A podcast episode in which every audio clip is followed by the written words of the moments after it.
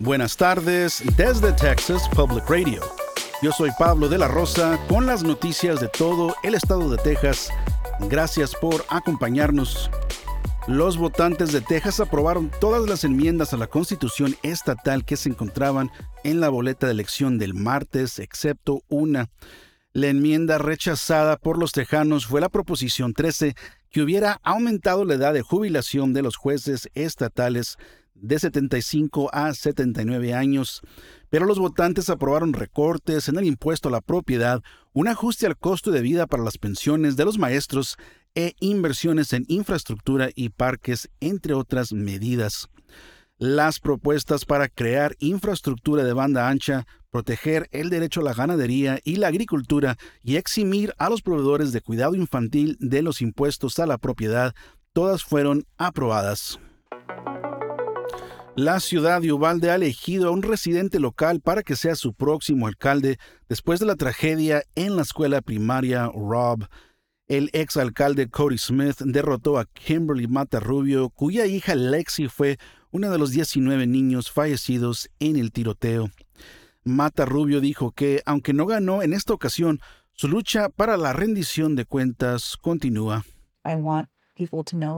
Quiero que la gente sepa que he sentido su amor y apoyo y lo aprecio, y estoy emocionada por los logros que hemos tenido.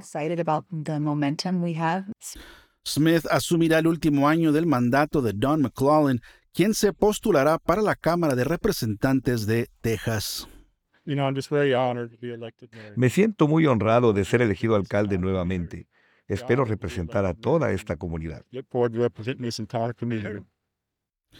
Smith asumirá el cargo mientras las investigaciones sobre la respuesta fallida de las fuerzas del orden al tiroteo están casi completas. El martes la Corte Suprema escuchó argumentos en un caso de derechos de armas de fuego en el norte de Texas.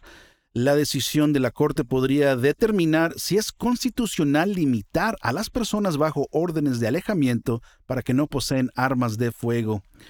Zach Rahimi fue condenado por tener un arma de fuego mientras estaba bajo una orden de alejamiento, lo cual va en contra de la ley federal y estatal. Pero el quinto circuito dictaminó que la ley federal violaba los derechos de la segunda enmienda de Rahimi. El quinto circuito también argumentó que no existe una ley histórica desde la fundación del país que justifique la ley moderna. El caso fue apelado ante la Corte Suprema. La Procuradora General de los Estados Unidos, Elizabeth Prelogar, sostiene que existe un precedente histórico para desarmar a las personas peligrosas. El Congreso puede desarmar a los abusadores domésticos que tengan armas cuando existen estas preocupaciones profundas. La Procuradora General afirma que la mayoría de los estados tienen una ley similar. Los comisionados del condado de Bear han aprobado más de 7 millones de dólares para la creación de un arboreto, un jardín botánico poblado mayormente de árboles en el lado sur, cerca de Brooks City Base.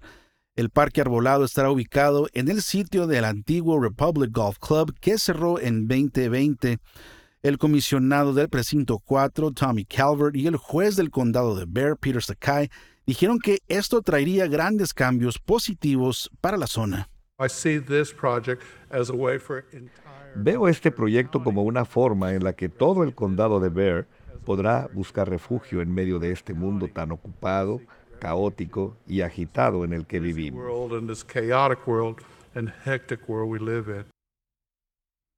Los comisionados asignaron inicialmente el dinero para un arboreto en el lado sur en 2021 para construirlo cerca de la misión Espada.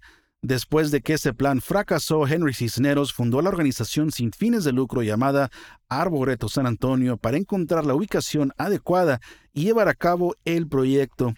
El acuerdo de 7.3 millones proporcionará fondos a Arboreto San Antonio para comprar una parte del campo del golf y desarrollar un plan. Esto ha sido TPR Noticias al Día. Nos vemos mañana jueves con más reportajes de todo el estado. Siga nuestro canal en YouTube o Facebook para no perderse ninguna historia. desde el Valle del Río Grande para Texas Public Radio. Yo soy Pablo de la Rosa. Este año en Texas Mutual Insurance Company estamos celebrando 25 años de dividendos con un récord de 340 millones distribuidos en negocios de Texas. Vea cómo los negocios son mejores con Texas Mutual en texasmutual.com diagonal dividendos.